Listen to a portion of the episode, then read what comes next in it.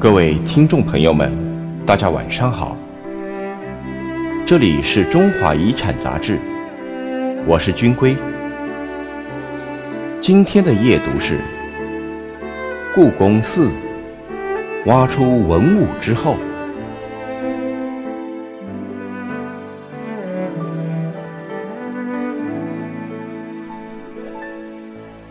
很多时候，越过新闻，走进事件的当事人，我们能发现更多。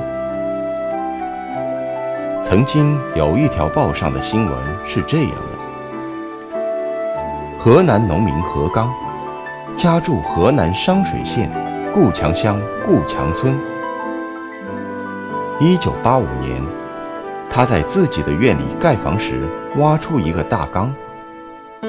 内装银镀金簪花双凤穿花玉壶春瓶等十九件造型华美的元代银器，何刚立即与本村村长一起连夜赶到北京，要求将其捐赠给故宫博物馆。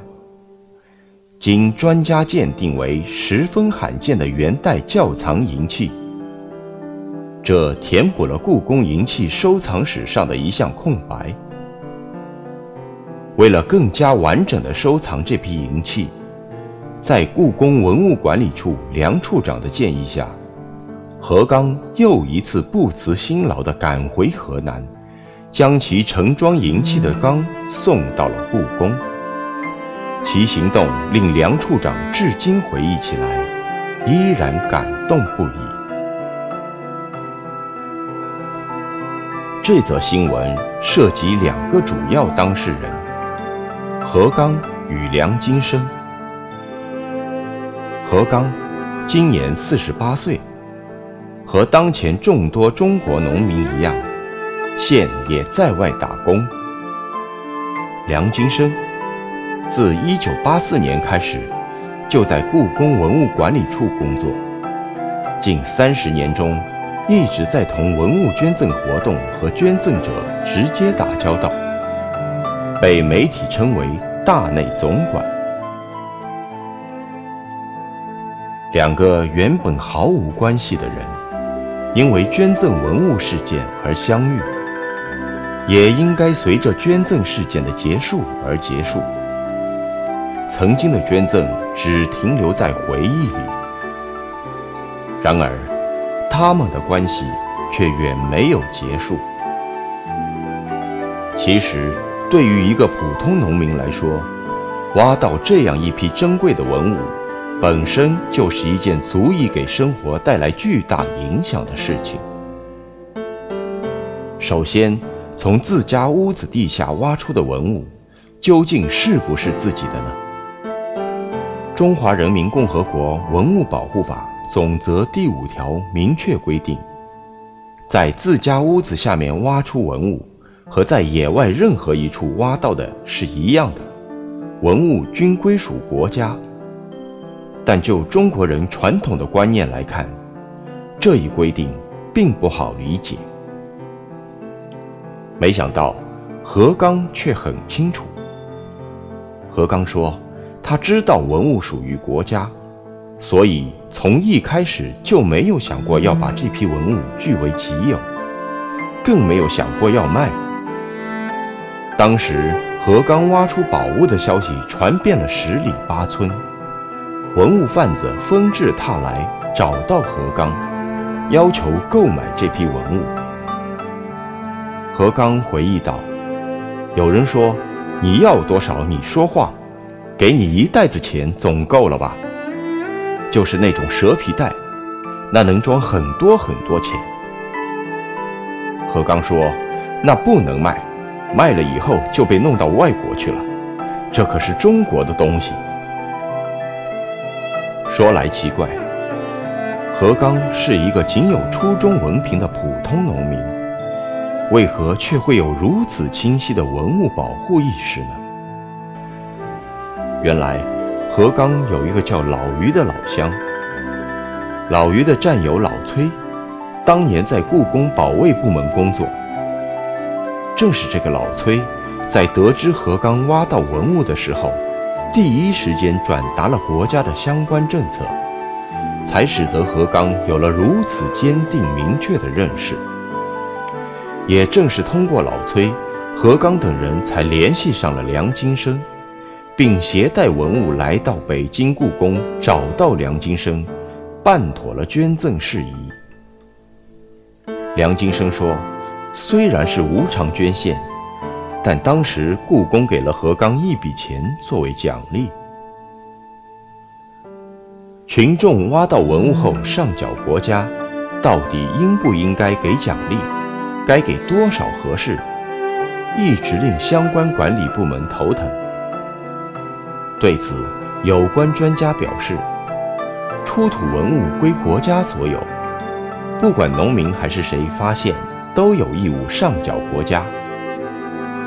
国家鼓励无偿捐赠，对捐赠者颁发证书或物质奖励，但没有明确奖励标准，大多以颁发证书这样的精神奖励为主，这对上报和捐赠行为是种肯定。具体给多少，需就个案来判断。上缴文物的每个人的觉悟不同，动机不同。所以要视情况而定。另外，还要看交保人是否是主动上缴。如果是被做了工作后才不得不上缴的，恐怕要比主动上缴得到的奖励少一些。何刚是主动上缴的，而且他说当时没有多想，根本没想过要钱，只是觉得能把我们来回的路费报销就行了。而故宫也没有亏待何刚。梁金生说：“本来准备奖励一万元的，但那时候社会上正热捧万元户，故宫为了不要太张扬，没有给何刚一万元，而是给了八千元。”经历过1985年的人们，应该不会怀疑何刚的动机和故宫的诚意。那个年代虽然有了万元户，但金钱并不被认为是最重要的。那是一个精神和荣誉至上的年代。然而时代在变，如果是今天，何刚还会捐赠吗？对此，何刚的态度倒很坚决。他说：“即便是现在。”也一定会捐出来，原因很简单，还是那句话，文物属于国家，没有人会怀疑一个农民淳朴的信念。梁金生后来把何刚当作朋友，如果两人之间关于文物的故事就此结束，那真会像文章开头新闻要表达的意思一样。这将成为故宫文物捐赠历史上的一段佳话，给人留下一个完美的回忆。可惜的是，事情却并没有结束。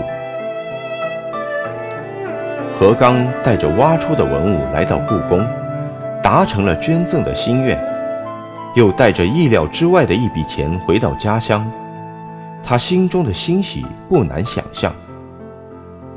但钱是不经花的。何刚说，二零零三年，他第二个老婆患尿毒症，看病花了很多钱，还借了外债。万般无奈之下，何刚想到了故宫，于是他又来到了北京，依旧是梁金生接待了他。经过研究决定。故宫给了何刚五万元。此时距离一九八五年已经过了十八年。可以想象的是，当初的几千块钱比这次的五万块似乎更金花，因为仅仅三年之后，何刚又一次找到了故宫。二零零六年，因为老父亲要做腿部的手术。急需用钱，所以何刚再次找到故宫，故宫又一次给了他五万元。现在，何刚似乎又一次遇到了困难。何刚说，他境况不太好，又欠下两万多块钱的债，不知道如何还。除了身体不好，家里的事情更让他烦心。老婆久病在身，二十一岁的儿子也有三叉神经痛。最紧迫的还不是这些，儿子很快要生二胎，需要给村里上缴计划生育费，大概一万多块钱。这笔钱到现在还没有交上。村支书前些日子打电话到家里，让赶紧交，否则到下半年又该账了。何刚这辈子和故宫算是结下了不解之缘。面对生活的艰难，何刚自然而然又想到了曾经接受他捐赠的故宫。不过，这也正是最令他纠结的一点。前后两次，故宫已经给了他十万多块钱，再向故宫要，真张不开口啊。可是怎么办呢？何刚琢磨着是不是能有变通的方法。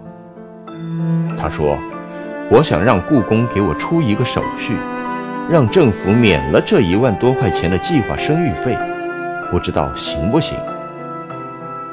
最近接到过何刚电话的梁金生，也感觉到了何刚的纠结。何刚要再来找故宫怎么办？梁金生说。在何刚确实在生活上遭遇到困难的时候，故宫是很有人情味的，伸出过援助之手的。对其他捐赠者或者其后人也一样，但不能没完没了吧？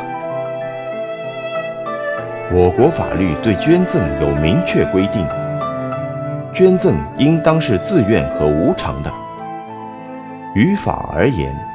文物捐赠一旦完成，故宫并没有义务满足捐赠者或其后人的不合理的事后要求。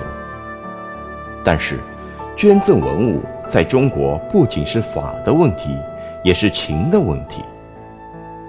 面对文物捐赠的事后人情账，梁金生有些无奈。他说：“特别是有些捐赠涉及时间跨度太长。”查证当年的具体捐赠情况，得花费大量的时间和人力。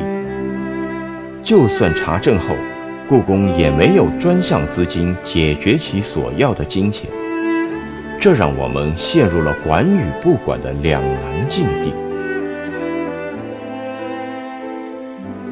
文章出自《中华遗产》二零一一年第四期，作者宋军。稿件整理，一世尘埃。您也可以关注新浪微博“中华遗产杂志”，了解更多内容。